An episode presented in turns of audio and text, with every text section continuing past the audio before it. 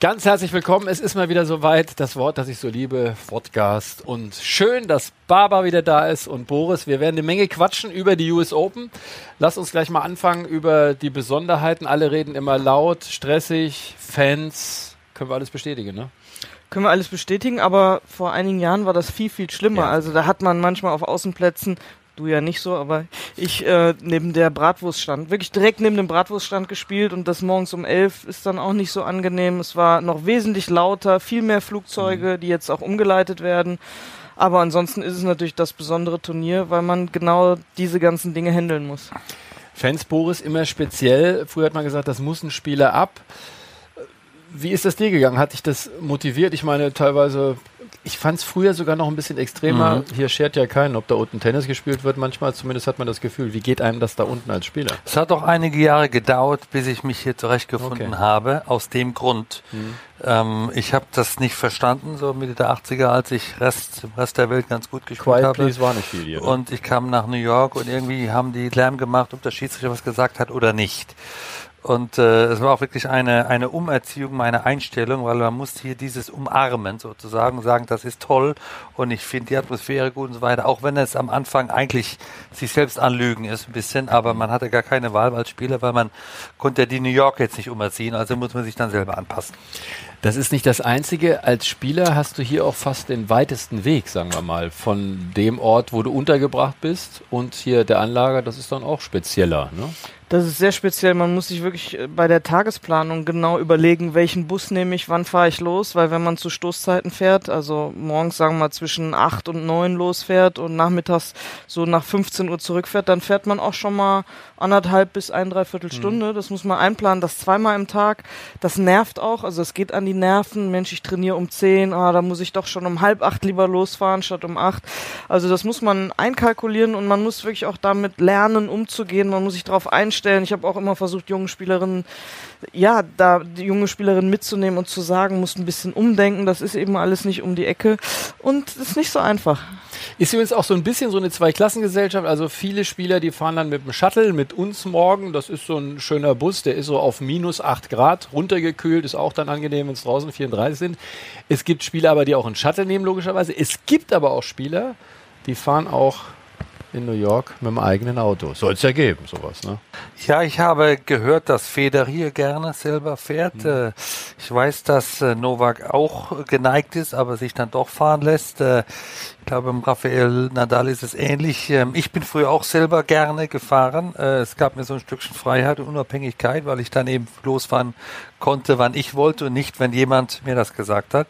Und du kanntest ähm, oder kennst viele Schleichwege auch, ne? Ja, ich habe mich ein, zwei Mal auch verfranst, aber irgendwann hat man dann. War auch Weg, heftiger. War auch heftiger. Mal, mal, abends in Harlem zu früh abgebogen und dann ja. standen sie mit dem Baseballschläger. Also das war alles nicht so gut. Auch das Auto war teuer, so, so eine S-Klasse. Also das war ein Fehler.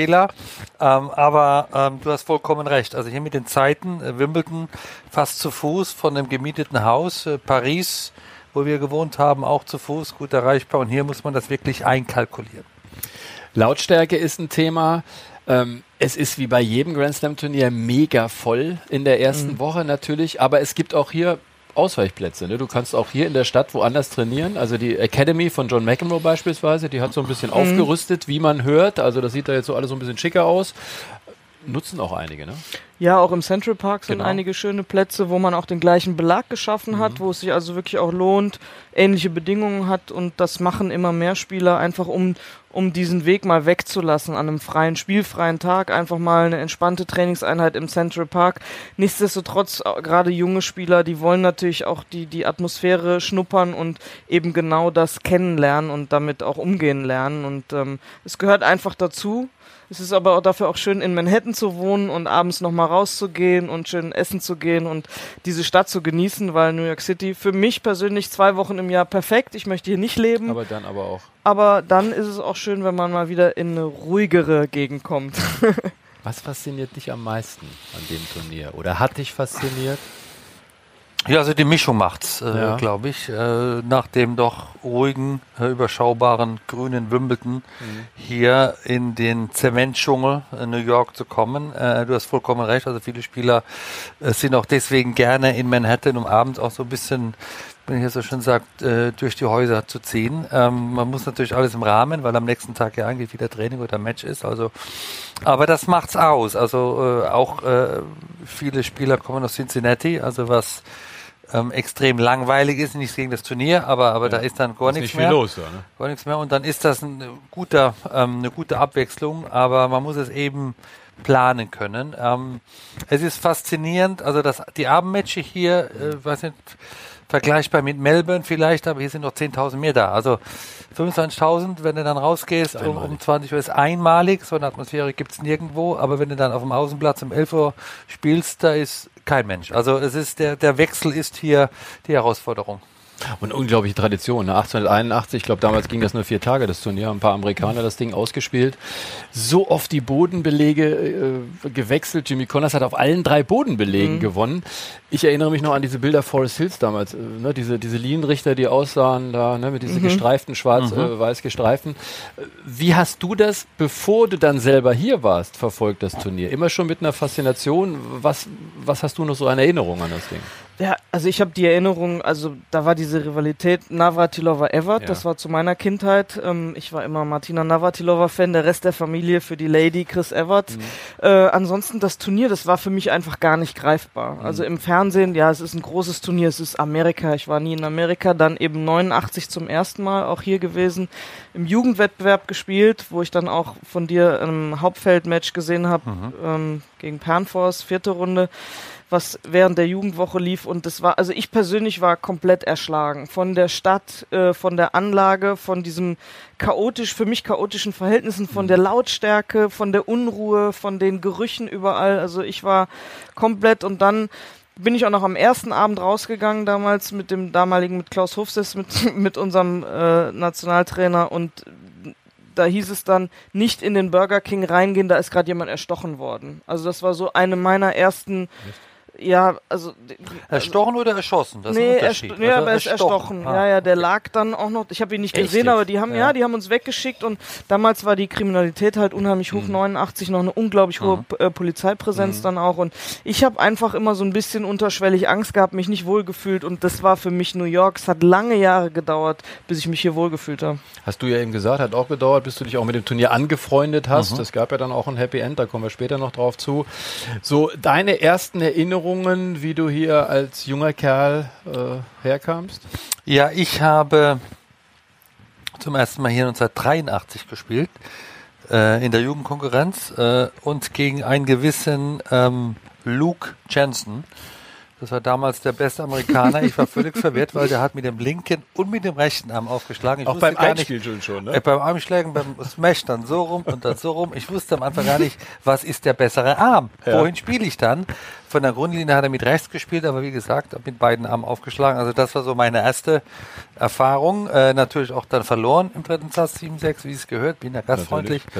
Ähm, äh, ich habe hier aber 1984 nochmal in der Jugend gespielt, weil ich mir den Fuß in Wimbledon Bänderriss zugezogen habe beim Herrenturnier und das war sozusagen mein Comeback und habe dann gesagt, lass mich nochmal Jugend spielen. Da war ich im Finale. Um Matches zu haben auch, ne? Um Matches zu haben und habe gegen einen gewissen Mark Kratzman im Finale verloren. Da hieß es, es ist der neue Rod Laver.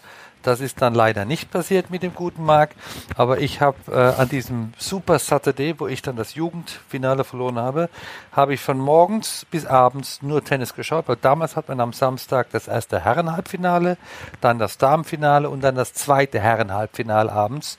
Und ich werde nie vergessen, wie dann abends Landl gegen Cash gespielt hat ja. in fünf Sätzen, McEnroe gegen Connors an dem Tag auch. Also das war für mich Tag. einer der schönsten Tennistage in meinem Leben, obwohl ich verloren habe. Wenn man über die US Open redet, kann man über einen Tiebreak Tiebreak äh, reden, den übrigens ein Amerikaner eingeführt hat. Van Halen, glaube ich, heißt der Mann. Aber auch um eine. Van Halen, wie die Band? Van Halen. Van Halen, okay. meine ich. Ja, Van Halen. Da bist du wieder am Start ne, mit der Musik. Äh, da gehen wir später nochmal drauf ein. Aber es gibt eben auch ein Regelwerk, das äh, man probiert hat. Jetzt ein paar Jahre zum Beispiel das Coachen auch bei den Juniorinnen und Junioren und auch äh, bei den Erwachsenen während der Quali. Ist manchmal ein bisschen komisch, wenn mitten im Match läuft man in die Ecke und berät sich ein bisschen. Was hältst du davon? Ähm, ich würde da gar nicht so wenig von halten, sprich, ich fände es gut, wenn es mal einheitlich wäre. Also was ja. mich an diesen Regeln am meisten stört, ist, dass es unterschiedlich ist zwischen ITF, WTA, ATP, also diesen einzelnen äh, Gewerkschaften und und, und dass man dann schon irgendwo hinkommt und man muss sich erstmal informieren, weil man weiß gar nicht, wie es ist. Und hier jetzt zum Beispiel ist es in der Quali richtig so, dass die gecoacht werden können, die gehen an den Rand, lassen sich beraten. Im Hauptfeld wiederum ist es verboten. Mhm. Da wird es also nicht gemacht und ähm, ja, ich finde, wenn dann einheitlich, man kann sich ja mit allem anfreunden. Ich meine, du, der nun auch viel gecoacht hast, äh, wie ist so deine Meinung generell zum Coaching? Ich sag gleich mal als These, mhm. ich ehrlich gesagt finde es für den Zuschauer gut. Ich finde es mhm. toll. Wir wissen aber auch, dass einige gerade von den Großen sagen, wollen wir nicht. Warum? Von wegen, wir sind gut genug selber. Mhm. Deine Warte als Mensch, der immer diese Kameras geliebt hat, die mhm. so nah bei dir in der Box sind. So. Mhm. Also ich bin ein Freund des Coachings ja. und, und äh, ich bin also finde es faszinierend, dass Tennis die Einzelsport, das ist auf der Welt, wo der Coach nicht am Platz darf. Also er darf am Trainingsplatz, der darf auf Reisen mhm. und er darf nicht auf dem, auf dem Matchplatz. Also ich glaube, das würde der Qualität des Sportes gut tun. Mhm. Und ich kann dir deswegen auch sagen, dass die Besseren das nicht wollen, weil sie dann nicht vielleicht mehr die Besseren wären. Genau, also das, ich, ja. das Spiel würde dann ähm, angeglichen werden, weil der Coach natürlich von außen dem Spieler was sehen kann, Strategie, Einstellung, Emotionalität, was der Spieler dann alleine, nicht alle sind so äh, mental stark wie die Fräulein Graf, die meisten haben weiche Knie ja. und die kann man da mit einem Coaching mhm. unterstützen. Also ja, äh, äh, wäre ich heute äh, äh, Beste der Welt oder fünf Bester, hätte ich auch gesagt, ich will kein Coaching, weil ich will ja nicht, dass die anderen näher kommen. Mhm. Ich glaube, das ist der wahre Grund. Fakt ist, jeder Spieler wird gecoacht von der Box. Ja. Manchmal erkennt man es, manchmal nicht. Wir können auch darauf eingehen, was äh, der Coach von Serena Williams letztes Jahr gemacht das hat, ob sich da was verändert hat. Mhm. Weil Fakt ist, jeder Spieler wird gecoacht. Ja, ne? es gibt berühmten Zeichen, Außer das war schon zu deiner Zeit. Kyrgios und Körber gerade. Ja. Kyrgios, ja. Ich weiß Körber ist auch kein Coach. Ja, ne? aber kann Kyrgios überhaupt gecoacht werden? Das ist ja auch die Frage. Er will es ja nicht. Er ja. will ja nicht, aber er hat auch seine Kumpels da, die sagen auch ja. irgendwas. Also so ganz äh, coachlos ist auch ein, ein Nick äh, Kyrgios nicht. Ja, Thema Coaches werden wir, glaube ich, dann noch ein bisschen drüber reden. Ich finde es lächerlich. Also es ist. Gehen wir mal einen Schritt weiter. Also Coaching bin ich komplett bei euch. Ich finde es auch mega interessant. NBA zum Beispiel, ich liebe, weißt du, diese kleinen Stückchen, wenn genau. du den Coach hörst, der ja, aber wie ist es jetzt? Würdet ihr es auch öffentlich machen? Das heißt, ich meine, es gibt ja sowieso genügend äh, Mikrofone am Rand und so weiter. Findet ihr es so weit gut, dass man sagt, heutzutage in der Fernsehlandschaft, in allen anderen Sportarten oder in vielen wird das gemacht, sollte das auch der Konsument, der Zuschauer zu Hause hören, wie was gecoacht wird? Also wir haben es ja auf der WTA-Tour schon einige genau. Jahre. Da darf man einmal pro Satz den Coach zu sich rufen. Beim Wechsel, der Coach ist verkabelt, mhm. damit das Fernsehen das mithören kann. Ja, manche sind natürlich ganz schlau, die sprechen dann in ihrer Sprache. Ist natürlich leichter. Also wenn du jetzt nicht Deutsch und es wird in Deutschland übertragen oder auf Englisch, aber wenn da der Russe seine Sprache mhm. spricht, das versteht ja eh keiner. Also ja. das ist schon mal ganz schlau, damit kann man es ja verhindern. Und generell, warum nicht? Wie du gerade sagst, in der NBA, diese Timeouts oder auch beim Eishockey und da Herrlich. reinzuhören, äh, das ist so spannend, da drehe ich mhm, immer ja, ganz laut, ja. damit ich das mithöre. Und selbst beim Tennis, wenn ich zu Hause sitze und, und ich schaue mir das an, gerade beim Coachen, will ich immer genau hören, was sagt er denn jetzt? Und ich finde, man erkennt auch die Qualität eines Coaches genau. dadurch. Also es werden so ein bisschen auch die, die faulen Eier enttarnt. Ja, also es gibt recht. ja genug Coaches, die mhm. gar nicht so toll sind als Coach und die man dann vielleicht auch da so ein bisschen bloßstellen kann. Das finde ich auch nicht schlecht. Und insofern äh, finde ich, warum nicht? Äh, man muss sich dann ein bisschen vielleicht äh, die Wortwahl überlegen, ja. ähm, aber auch das schadet ja nicht und insofern äh, finde ich auch, Coaching ist gut. Weil dieses ganze begrenzte, Boris, im Fußball ist jetzt eine große Diskussion, weißt du, gelbe Karte für einen, äh, für, einen Co äh, für einen Coach und so, wenn er so ein bisschen zwei Meter weiter aus der Box und so weiter. Auch. Ja, äh, sind wir uns, glaube ich, auch einig. Also Wahnsinn. Ja, und ich glaube, du nimmst auch dem Spiel sehr viel. Ja. Und ich bin auch bei Barbara, übrigens auch mit dem Entan. ähm, ich finde es unheimlich spannend. Wie würde jetzt ein Severin Lüthi coachen oder ein Boris Becker mhm. in einer bestimmten Situation? Weil das kann total unterschiedlich sein, auch wenn die Situation vielleicht äh, gleich ist. Was weiß ich, vierter Satz, du liegst mit einem Break hinten und der mhm. Spieler sagt, wie ist deine Einstellung? Also erstmal geht es um die Art und Weise, da bin ich also ganz mhm. bei dir. Ich würde es für falsch halten, wenn bei jedem Wechsel rauskommen würde, ja. aber nach, dem, nach jedem Satz. Es gibt immer eine Werbepause, mhm. eine Kunstpause, dass der Coach dann nach dem ersten Satz, nach dem zweiten das rauskommt und ich würde spannend es, ich würde es spannend finden und gerne hören, was dein ein Lütti ja. oder ein Bäcker mhm. sagen würde in dem mhm. Moment, weil ich was lernen würde. Auch der, der Stellenwert des Trainers würde aufgepumpt werden mhm. und, und, und einfach höher, höher gestellt werden, weil der Coach ist wichtig. Ja. Äh, ich wiederhole mich gerne. Jeder Topspieler hat einen Coach ja. und die hören zu und, und warum nicht in einem Match? Eine Sache möchte ich noch kurz mit euch besprechen, die berühmte Surf Clock, also diese Uhr, die runterläuft. Ich finde, sie hat sich bewährt. Ich möchte aber ein ganz anderes Thema aufmachen. Mich nervt es, dass es nicht das auch für den zweiten Ausschlag gibt. Ich äh, stelle jetzt mal die These auf. Beim ersten haben wir jetzt 25, übrigens nach vielen Jahren einheitlich bei allen Turnieren. Vielen Dank, ihr lieben Organisationen. Warum sagt man nicht zweiter Aufschlag zum Beispiel 14 Sekunden? Weil Boris, du erinnerst dich, ne? da gibt es unter anderem auch in Spanier. Wir haben dann oft dieses Ding, dass du es beim zweiten Mal gar nicht mehr kontrollierst und es dauert genauso lange. Mhm. Bin ich auch komplett bei dir. Ähm, also gerade bei Rafa Nadal ist es so, dass der auch Novak Djokovic braucht ja. relativ lang. Die ja. haben ihre Rituale, die, die, die tupfen den Ball dann 15 bis 18 Mal auf, also in einer gewissen in einem gewissen Abstand und Rafa macht zupft noch hier mhm. und da und bis der dann fertig ist, dauert das eben nochmal genauso lang. Ich fände das spannend zu sagen, genau, zwischen dem ersten und dem zweiten Aufschlag gibt es dann nochmal nur 15 Sekunden, aber eben auch immer alles mit einem gewissen Fingerspitzengefühl ja, genau. zu sagen, Mensch. Ist im fünften Satz nach dem 30. Ja, da haben die äh, gerade 30 Mal hin und genau. her Ballwechsel gehabt, dann zu sagen, Mensch, ob der jetzt mal 32 Sekunden statt 25 mhm. ist auch okay, aber das macht halt auch dann wieder einen guten Schiedsrichter aus, so wie andere Dinge einen guten Coach ausmachen. Und Boris, die Spieler gucken ja damit mittlerweile hin. Du merkst ja, die sind erzogen. Die gucken vorm Aufschlag, habe ich noch vier, fünf Sekunden? Ja, also ich glaube, Nadal und Djokovic werden wir beide nicht mehr umerziehen. Also die haben ihren Rhythmus und die reizen ihn so weit aus wie möglich und gehen auch schon mal über die Grenze. So. Aber es wäre gut für die jungen Spieler, dass sie sich angewöhnen, einfach etwas schneller zu spielen, weil ich bin bei der Fingerspitzenspiel, wenn es einen, einen langen Ballwechsel gibt und wir spielen bei 35 Grad Hitze, dann gibt dem Spieler noch ein paar genau. Sekunden, aber nicht bei jedem Punkt zum Handtuch rennen, hat noch gar nicht geschwitzt und trotzdem äh, wischt er sich sein Gesicht ab. Also das brauchen wir nicht. Und wenn das eben jetzt irgendwann mal so flüssig verändert wird, dann gewöhnt sich der junge Spieler daran, dass das nicht geht.